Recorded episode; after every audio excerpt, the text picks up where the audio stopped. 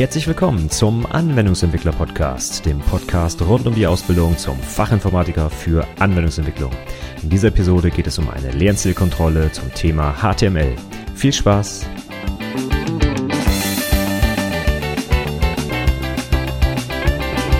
Hallo und herzlich willkommen zur 33. Episode des Anwendungsentwickler Podcasts.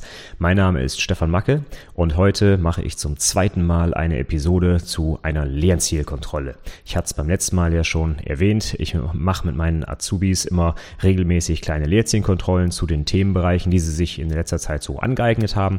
Und was wir aktuell gerade gemacht haben, war HTML und CSS. Und heute gehe ich mal so ein paar Fragen durch, die ich dann immer im Zusammenhang mit diesen Lernzielkontrollen meinen Azubis stelle. Beziehungsweise nicht unbedingt direkt die Fragen, sondern ich gehe einfach nochmal die Themen einmal durch, was man vielleicht so dazu wissen müsste als Anwendungsentwickler. Theoretisch sind die Inhalte auch für eine mündliche Abschlussprüfung oder auch für die schriftliche Abschlussprüfung relevant. HTML ist ja durchaus ein Thema, was sehr viele Entwickler berührt, weil wir heute sehr viele Webanwendungen programmieren. Und auch sonst ist HTML eine wichtige Auszeichnungssprache, die eigentlich jeder Anwendungsentwickler beherrschen sollte. Deswegen gucken wir uns heute mal so ein paar Dinge an, die man vielleicht rund um dieses Thema schon mal gehört haben sollte, vielleicht auch gut erklären können sollte, gerade wenn man vielleicht in seinem Abschlussprojekt irgendwas mit Webentwicklung gemacht hat. Dann würde ich sagen, wir steigen direkt ein und wie immer fangen wir an mit einer Definition. Was heißt überhaupt HTML? HTML steht für Hypertext Markup Language und jetzt kann man gleich, wenn man sowas zum Beispiel in einer Prüfung erklären müsste, die beiden Begriffe voneinander getrennt beschreiben. Ich fange mal an mit Hypertext und danach kommen wir dann zum Thema Markup Language. Hypertext, was ist das? Hypertext ist einfach ein Format, wie ich Dokumente miteinander verknüpfen kann. Textdokumente in diesem Fall. Damals am CERN, als der Herr Berners-Lee sich das Ganze ausgedacht hat, ging es darum, dass man verschiedene Dokumente, die da in dieser riesen Forschungseinrichtung so produziert werden, untereinander in Verbindung bringen musste. Da hat zum Beispiel der eine zu einem Themenbereich geforscht und der andere hat was ähnliches dazu beigesteuert und jetzt wollten diese beiden Dokumente untereinander verknüpft werden, dass man quasi mit einem Klick irgendwo in ein bestimmtes Dokument auf ein anderes Dokument springen konnte und das Ganze dann hin und her. Und dieses Prinzip gab es vorher in dieser Konstellation noch nicht und deswegen brauchte man einen neuen Namen dafür und man hat das Ganze dann Hypertext genannt. Ich vergleiche das immer so ein bisschen, damit man sich besser merken kann mit dem Thema Hyperspace. Das kennt ihr vielleicht aus dem einen oder anderen Science-Fiction-Film. Der Hyperspace ist ja auch so ein Raum zwischen dem Weltraum irgendwie, ne? durch den die Raumfahrer dann schnell von einer Stelle im Universum zur anderen springen können. Und genauso ist es bei Hypertext. Ich klicke in dem einen Dokument auf einen Link und lande dann eben bei dem entsprechenden Dokument, das dort verlinkt ist. Und das war es im Prinzip schon. Mehr steckt nicht dahinter. Also Hypertext hat, heißt einfach nur verlinkter Text. Dokumente, die untereinander in Beziehung stehen und verknüpft sind. Dann kommen wir zum zweiten Begriff, der Markup Language, übersetzt eine Auszeichnungssprache. Was ist das? Das erste, was ich dazu zu sagen habe, ist, HTML ist keine Programmiersprache. Ich finde das immer ganz schrecklich, wenn Leute sich zum Beispiel bewerben und dann in ihrem Lebenslauf schreiben, Programmiersprachen, HTML, CSS. Das passt einfach nicht. HTML ist keine Programmiersprache, HTML ist eine Auszeichnungssprache. HTML fehlen alle Grundbestandteile einer vernünftigen Programmiersprache, nämlich zum Beispiel die Sequenz, die Wiederholung und die Verzweigung. Das ist in HTML nicht möglich. Ich kann mit HTML nicht programmieren. Ich kann nur Text auszeichnen. Deswegen der Name, Auszeichnungssprache. Was bedeutet das jetzt? Ich kann mit dieser Auszeichnungssprache Textbestandteile kenntlich machen und ihnen einen Sinn geben. Ich kann zum Beispiel, kennt ihr bestimmt aus HTML, verschiedene Tags benutzen, wie zum Beispiel H1 für eine Überschrift und P für einen Paragraph, also einen Absatz. Und indem ich diese Tags benutze, habe ich den Text, der in diesen Tags steht, ausgezeichnet, ihnen eine Bedeutung gegeben. Man sagt auch ihnen eine Semantik verliehen. Und das ist das Besondere dieser Auszeichnungssprache. Ich schreibe nicht einfach nur einen Text, sondern ich schreibe den Text und gebe ihm eine Bedeutung. Und diese Bedeutung die kann dann von den verschiedenen Programmen, die diese Sprache verstehen, interpretiert werden. Der Browser interpretiert zum Beispiel eine H1-Überschrift, indem er sie dick und fett und groß macht und vielleicht noch einen Absatz dahinter macht. Und den P-Tag, den interpretiert er eben als Absatz, sodass am Ende des Textes ein Zeilenumbruch und zum Beispiel ein kleiner Abstand eingefügt wird. Das ist eine Auszeichnungssprache. Davon gibt es noch mehr. Zum Beispiel LaTeX, meine Lieblingssprache, um Dokumente zu setzen, wie ihr vielleicht schon an der einen oder anderen Stelle mal gehört habt. Das ist genau das Gleiche. Es ist eine Auszeichnungssprache. Da schreibe ich auch meinen Text und sage dann zum Beispiel, dass ein bestimmter Textbestandteil eine Überschrift sein soll. Da heißt es dann nicht H1, sondern zum Beispiel Section oder Chapter. Aber vom Prinzip her ist es genau das Gleiche. Also ganz wichtig, HTML ist keine Programmiersprache, sondern eben eine Auszeichnungssprache. Wenn ich jetzt weiter über HTML erzählen wollte, dann würde ich weitermachen mit der Syntax. Wie sieht HTML denn überhaupt aus? HTML hat eine ganz besondere Syntax, die man eigentlich sofort erkennt, wenn man sie sieht. Und zwar werden diese ganzen Tags, zu denen ich gleich nochmal einmal komme, in spitze Klammern geschrieben. Ihr kennt vielleicht aus der Programmierung die vier verschiedenen Klammertypen, die es so gibt in der Informatik oder auch auf der Tastatur, sag ich mal. Die runden Klammern, das sind die ganz normalen. Dann haben wir die geschweiften Klammern, die kennt ihr hauptsächlich aus Programmiersprachen wie Java und C Sharp. Dann gibt es noch die eckigen Klammern, das sind die Klammern, die zum Beispiel in den meisten Programmiersprachen Array-Indizes darstellen. Und dann gibt es eben die Spitzenklammern, also das mathematische kleiner und größer Zeichen. Und mit diesen Spitzenklammern werden die Tags eingeschlossen und daran kann man das eigentlich sofort erkennen, dass man es mit einem HTML- oder XML-Dokument zu tun hat. Denn diese Syntax ist für diese Sprache eigentlich sehr bezeichnend und ich kenne keine andere Sprache, die das so benutzt. In diese Tags kann ich jetzt den Tag-Namen reinschreiben. Es würde also so aussehen, Spitze Klammer auf, dann kommt der Tag-Name, Spitze Klammer zu und dann schreibe ich den Text da rein, zum Beispiel meine tolle Überschrift und dann beende ich das Tag, indem ich die Spitze Klammer aufmache, einen Slash direkt dahinter schreibe, den Tag-Namen wiederhole und die Spitze Klammer zumache. Das ganze Konstrukt aus dem öffnenden Tag und dem schließenden Tag mit dem Slash nennt sich dann Element. Das heißt, hier haben wir gleich den Unterschied zwischen Tag und Element. Ein Tag ist quasi einer der beiden Tags, des öffnenden und des schließenden Tags und das Element ist die Gesamtheit aus beiden inklusive dem Inhalt des Elements. Die Kommentare, die man in HTML auch benutzen kann, werden eingeleitet mit einem, mit einer spitzen Klammer, einem Ausrufezeichen und zwei Minuszeichen direkt hintereinander geschrieben und beendet mit zwei Minuszeichen und der spitzen Klammer zu. Das ist auch eine Besonderheit, die sollte man vielleicht auch kennen, denn Kommentare sind ja durchaus an der einen oder anderen Stelle mal ganz sinnvoll. Und wenn man zum Beispiel Teile seines HTMLs auskommentieren will, wenn man was testen will, dann sollte man diese Syntax auch kennen. Und eine letzte Besonderheit, die es bei HTML gibt, bestimmte Sonderzeichen, wenn ich die in meinem HTML verwenden will, wie zum Beispiel die spitze Klammer selbst.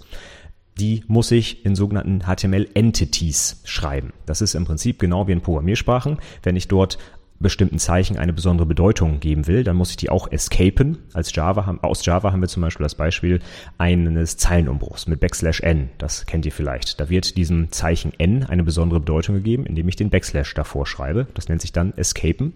Und dadurch gibt die Programmiersprache an der Stelle eben einen Zeilenumbruch aus.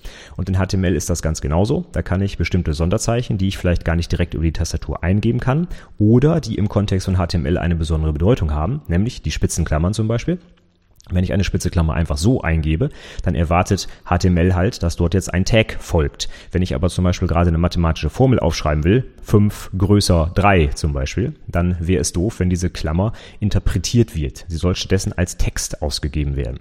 Und um das unterscheiden zu können, gibt es diese HTML-Entities oder Entitäten auf Deutsch. Und die werden so geschrieben, dass sie immer beginnen mit einem Ampersand, also mit einem kaufmännischen und. Dann kommt die Abkürzung dieser Entität, wie zum Beispiel GT für greater than, für das Größerzeichen, also für die schließende spitze Klammer.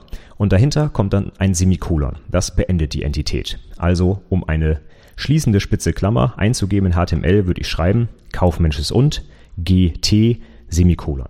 Und von diesen Entitäten gibt es einen ganzen Haufen zum Beispiel alle deutschen Umlaute. Dafür gibt es solche Entitäten für so ziemlich alle Sonderzeichen, zum Beispiel für das Copyright-Zeichen und so weiter und so fort. Für die deutschen Umlaute ist es heute übrigens so, dass man auf keinen Fall diese Entitäten mehr benutzen sollte, denn jeder vernünftige Browser kann heute mit UTF-8 arbeiten und von daher muss ich diese ganzen Sonderzeichen nicht mehr als Entitäten umwandeln. Ja. Sieht man hin und wieder trotzdem noch in einigen Tutorials oder auch auf einigen Websites, ist heute aber überflüssig, wenn ich meine HTML-Seite mit einem vernünftigen Encoding versehe. Darüber haben wir ja beim letzten Mal schon intensiv gesprochen, über das Thema Encoding und Zeichensätze. Dann kann ich mir diese Umwandlung in HTML-Entitäten sparen. Ich würde also diese Entitäten nur dann benutzen, wenn ich tatsächlich Sonderzeichen ähm, codieren möchte, die in HTML sonst eine andere Bedeutung hätten. Und dafür ist es dann eben ganz wichtig, weil sonst HTML diese Sonderzeichen interpretiert und dann kommt halt was Falsches raus. Und das wollen wir natürlich nicht. So, wenn wir jetzt gerade schon über Tags und Elemente gesprochen haben, dann fehlt noch ein wichtiges Element, was nicht fehlen darf in HTML, und zwar die Attribute. Die Tags können Attribute bekommen. Das sind Schlüsselwertpaare, die einfach als Schlüssel gleich Wert in Anführungszeichen eingegeben werden. Zählt ja auch noch zur Syntax, deswegen behandeln wir das hier kurz. Und von diesen Attributen kann ich beliebig viele in so ein öffnendes Tag reinpacken. Die müssen halt immer mit Leerzeichen voneinander getrennt sein. Und insbesondere, wenn die Werte der Attribute Leerzeichen enthalten, muss ich Anführungszeichen darum machen. Man muss in HTML5 keine Anführungszeichen mehr setzen. Ich empfehle es aber ganz dringend, weil es deutlich besser lesbar ist und weniger fehleranfällig. Ich habe in den Shownotes zu diesem Artikel auch noch einen netten Style Guide zu HTML5 verlinkt der zeigt einige interessante Sachen auf, die ich auch genauso beherzigen würde in meinen eigenen HTML-Dokumenten. Und da gehört zum Beispiel dazu, dass man Attribute eben immer in Anführungszeichen setzt, auch wenn es theoretisch in HTML5 erlaubt wäre, die Dinger wegzulassen. Genauso ist in diesem Style Guide beschrieben, dass ich Tags, die nur aus einem Bestandteil bestehen, die eigentlich gar keinen schließenden Tag haben, wie zum Beispiel HR für Horizontal Rule, also eine horizontale Linie, die haben eigentlich gar keinen schließenden Tag. Das heißt, ich könnte einfach schreiben, Spitze Klammer auf, HR, Spitze Klammer zu und dann würde an diesem Punkt eine Horizontal Rule eingefügt werden. Das ist aber kein guter Stil und im Style Guide wird zum Beispiel auch gesagt, dass diese Tags direkt wieder geschlossen werden müssen. Und das ist noch ein letzter Teil der Syntax, die wir uns anschauen sollten. Wenn wir so ein Element haben, was automatisch direkt wieder geschlossen werden soll, ohne einen Inhalt bereitzustellen, dann kann ich das tun, indem ich die spitze Klammer schreibe, den Namen des Tags, dann optional ein Leerzeichen, ich würde es immer machen, dann einen Slash und die Spitze Klammer zu mache. Das heißt, das komplette HR-Tag würde korrekt so aussehen, Spitze Klammer auf, HR, Leerzeichen, Slash, Spitze Klammer zu. Damit haben wir das HR-Tag aufgemacht und sofort wieder zu. Wir haben also ein komplettes HR-Element angelegt, ohne das schließende Tag separat anzugeben. Das ist eine dringende Empfehlung, das zu tun. Grundsätzlich ist es nämlich so, wenn ich das HTML-Dokument zum Beispiel mit einem XML-Parser auseinandernehmen will, dann wäre es durchaus sinnvoll, wenn wir uns da an die XML-Syntax halten und eben nicht diese Sachen machen, die HTML5 zwar erlaubt, die aber dann vielleicht für solche programmatische Verarbeitung etwas schwierig sind. So, dann haben wir eigentlich alles, was es in HTML so gibt. Es gibt Tags und Elemente und Attribute und wir haben die Entities und die Kommentare und die spitzen Klammern und so weiter uns angeguckt. Das ist eigentlich alles, was so zur Syntax gehört. Das sollte man erklären können und beschreiben können. Dann kommen wir jetzt mal zum nächsten Punkt. Wie ist denn so ein HTML-Dokument eigentlich aufgebaut? Grundsätzlich ist ein HTML-Dokument aufgebaut in Form einer Baumstruktur. Das heißt, ein Baum in der Informatik, das kennt ihr vielleicht, das ist im Prinzip der umgedrehte Baum aus der Realität. Ne? In der Realität ist, hat der Baum unten seine Wurzel und nach oben ergeben sich dann die Zweige und die Blätter. In der Informatik ist es quasi umgekehrt. Da fange ich oben mit der Wurzel an und bewege mich dann über Zweige und Äste bis zu den Blättern nach unten. Und genauso ist es in HTML. Ich beginne in HTML mit einem zentralen Wurzel- oder Root-Element und zwar HTML. Das heißt tatsächlich einfach so. Und unterhalb dieses Elements sind dann die weiteren Bestandteile des Dokuments verschachtelt. Insbesondere dann das Element Head und das Element Body. Diese beiden Elemente sind Bestandteil eines HTML-Dokuments oder sollten Bestandteil dieses Dokuments sein. Obwohl man zum Beispiel in HTML5 den Head Tag weglassen kann, würde ich auch das wieder nicht empfehlen. Auch hierzu verweise ich nochmal auf den Style Guide. Also ein vernünftiges HTML-Dokument sieht so aus. Das Wurzelelement ist HTML, darunter haben wir das Element Head und da, daneben haben wir dann das Element Body. In dem Head-Element befinden sich alle Kopfdaten des HTML-Dokuments, also zum Beispiel welches Encoding benutzt wird, welche Sprache benutzt wird, welche Metainformationen benutzt werden und so weiter. Und im Body befindet sich dann der eigentliche Inhalt, also mein Text, meine Überschrift, meine Bilder und so weiter. Und innerhalb dieser Elemente schachteln sich die Inhalte wiederum. Also wenn ich jetzt anfange mit meinem Body, dann habe ich da drin vielleicht ein H1 und dahinter kommt dann ein P und in dem P habe ich dann vielleicht ein Image und so weiter und so fort. Ja? Also es ist also wirklich ein Baum, der nach unten hin immer breiter wird. Wenn wir schon bei der Baumstruktur sind aus der Informatik, dort haben wir eigentlich zwei zentrale Bestandteile, nämlich einmal die Äste und einmal die Blätter. Äste, das sind im Prinzip Elemente, die wiederum andere Elemente enthalten, also auch wieder Äste oder Blätter. Und ein Blatt ist ein Element, was kein weiteres Element enthält. Das ist also quasi ganz unten im Baum, da gibt's also nichts tiefer mehr darunter geschachtelt.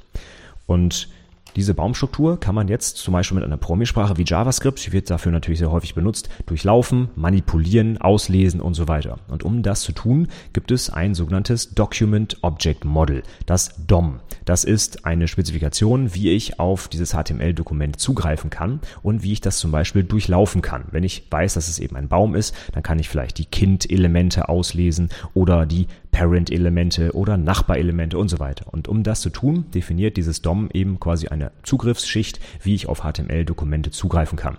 Und damit könnte ich dann zum Beispiel, wenn ich mit JavaScript arbeite, einen Ajax-Call machen auf den Server und lade mir zum Beispiel einen neuen Blogartikel und den packe ich dann dynamisch in meine Baumstruktur des bestehenden HTML-Dokuments rein und dann wird quasi nur ein Teil dieses Dokuments im Browser aktualisiert. Das ist ja der tolle Vorteil von Ajax und das funktioniert, indem ich eben über das DOM das HTML-Dokument manipulieren kann und verändern kann.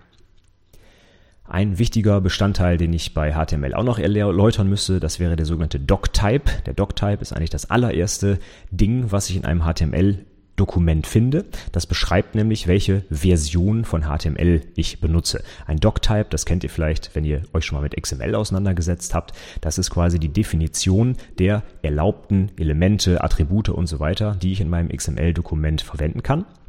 Und das gleiche gibt es auch für HTML, nur dass das standardisiert und spezifiziert ist. Ihr könnt euch also nicht eure eigenen Elemente ausdenken wie bei XML, sondern in dem HTML ähm, Standard ist definiert, welche Attribute, welche Elemente es gibt, wie die geschachtelt sein dürfen und so weiter. Und über die Angabe des Doctype könnt ihr dann zu Beginn des Dokuments sagen, welche Version ihr denn jetzt benutzt. Und das ist mit HTML5 deutlich einfacher geworden, denn wenn ihr HTML5-Dokumente erzeugt, ist der Doctype einfach HTML. Das heißt, das Dokument beginnt mit Doctype HTML und fertig. Und dann weiß der Browser, aha, hier handelt es sich also um ein HTML5-Dokument. Wenn wir schon beim Doctype sind und ich auch schon XML genannt habe, sollten wir uns vielleicht noch kurz anschauen, was jetzt der Unterschied ist. XML, das ist ja die Extensible Markup Language. Markup Language haben wir schon erklärt. Extensible, was heißt das? Das heißt, wie man nicht wie man meinen könnte oder wie viele Prüflinge auch sagen, die erweiterte Markup-Sprache, sondern die erweiterbare Markup-Sprache. Das ist ein ganz wichtiger Unterschied, denn XML steht dafür, dass ich mir meine eigene Sprache ausdenken kann und die auch beliebig erweitern kann. Ich kann mir also ein XML zurechtlegen mit ganz äh, bestimmten eigenen Tags, die ich mir ausgedacht habe, mit eigenen Attributen und so weiter. Und ich bin also völlig frei, meine eigene Sprache zu definieren. Wenn wir das jetzt also übersetzen würden mit erweiterte Sprache, dann hieße das ja, dass sie bereits erweitert wurde und abgeschlossen ist. Das ist aber nicht der Fall, denn wir können uns ja selber eigene Erweiterungen noch dazu bauen. Deswegen heißt das extensible und nicht extended was viele Prüflinge immer sagen zu XML. Denn XML hat die gleiche Syntax wie HTML. Ne, man müsste es eigentlich umgekehrt sagen. Es gab XML und HTML ist eigentlich nur eine Unterform davon. HTML ist ein besonderer XML-Dialekt, sage ich mal, wo eben festgelegt ist, welche Attribute, Elemente und so weiter es geben darf. Und XML definiert im Prinzip einfach nur die Syntax, die wir vorhin besprochen haben und erlaubt es mir aber, meine völlig eigene Sprache mit meinen eigenen Elementen zu definieren. Und für HTML hat das halt schon mal jemand gemacht. Und zwar ist das das W3C, das World Wide Web Consortium. Dem steht übrigens auch der Erfinder des World Wide Web und von HTML und so weiter vor, nämlich der Tim Berners-Lee, der sich das damals ausgedacht hat. Und das W3C sorgt dafür, dass zum Beispiel der HTML-Standard eben spezifiziert ist. Und das ist ein Gremium aus verschiedenen Unternehmen und anderen Beteiligten weltweit, die sich eben in einem langen Prozess darauf einigen, welche Tags es zum Beispiel geben soll, welche Attribute, wie die Syntax sein soll und so weiter. Und das haben die alle mal gemacht und sind dann am Ende mit diesem Doctype für HTML5 zum Beispiel um die Ecke gekommen und das können wir jetzt alle benutzen und uns sicher sein, dass alle Browser weltweit das auch verstehen und korrekt interpretieren.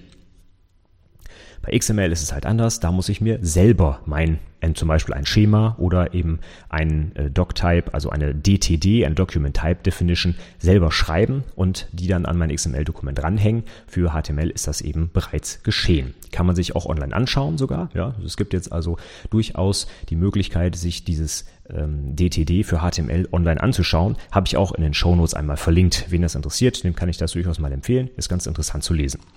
Die DTD gibt es allerdings nur für die älteren Versionen von HTML, also 4 und so weiter. Die habe ich dort auch verlinkt. Für HTML5 gibt es explizit keine DTD, denn DTD ist, das kennt ihr vielleicht vom XML-Umfeld, dieses ist eigentlich schon eine etwas veraltete Technologie. Heute würde man das eher mit XML-Schemas umsetzen und das haben die Autoren von HTML5 auch gesagt. Das äh, lassen wir mal lieber mit einer DTD, weil die einfach zu eingeschränkt ist. Da kann man bestimmte Sachen nicht mit umsetzen. Deswegen gibt es explizit keine DTD für HTML5.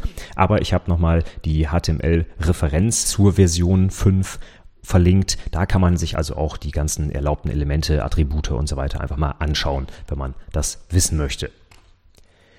So, dann kommen wir zu einem weiteren wichtigen Punkt, der sowohl mit XML als auch mit HTML zusammenhängt, und zwar dem Unterschied zwischen Wohlgeformtheit und Validität.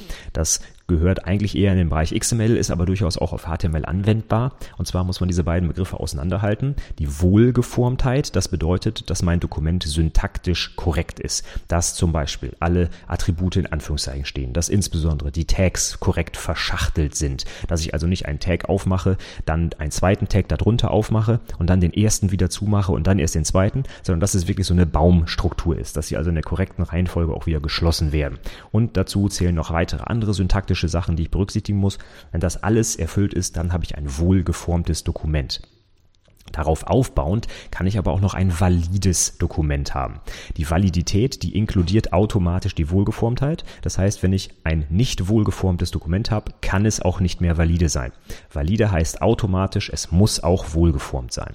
Und Validität bedeutet, dass der Inhalt des Dokuments nicht nur syntaktisch korrekt ist, sondern auch semantisch. Zum Beispiel, wenn ich Tags benutze, die in HTML gar nicht erlaubt sind, weil ich mir zum Beispiel eigene ausgedacht habe, wie zum Beispiel den Tag Stefan, den kann ich natürlich wunderbar wohlgeformt auf und zu machen, das ist alles toll, aber erlaubt ist er deswegen trotzdem nicht. Und wenn ich ein Dokument jetzt also wohlgeformt abgelegt habe, dann kann ich jetzt gegen das entsprechende Schema oder die DTD in dem Fall von HTML prüfen, ob es denn valide ist. Dafür gibt es dann auch Softwareprodukte, da kann ich das Ding einfach reinschmeißen und dann kommt am Ende raus, ja, valide oder nicht. Und dann sagt es mir normalerweise auch, was denn nicht valide ist. Zum Beispiel, weil ich ein Tag falsch benannt habe oder ein Attribut vergessen habe, was Pflicht ist oder wie auch immer.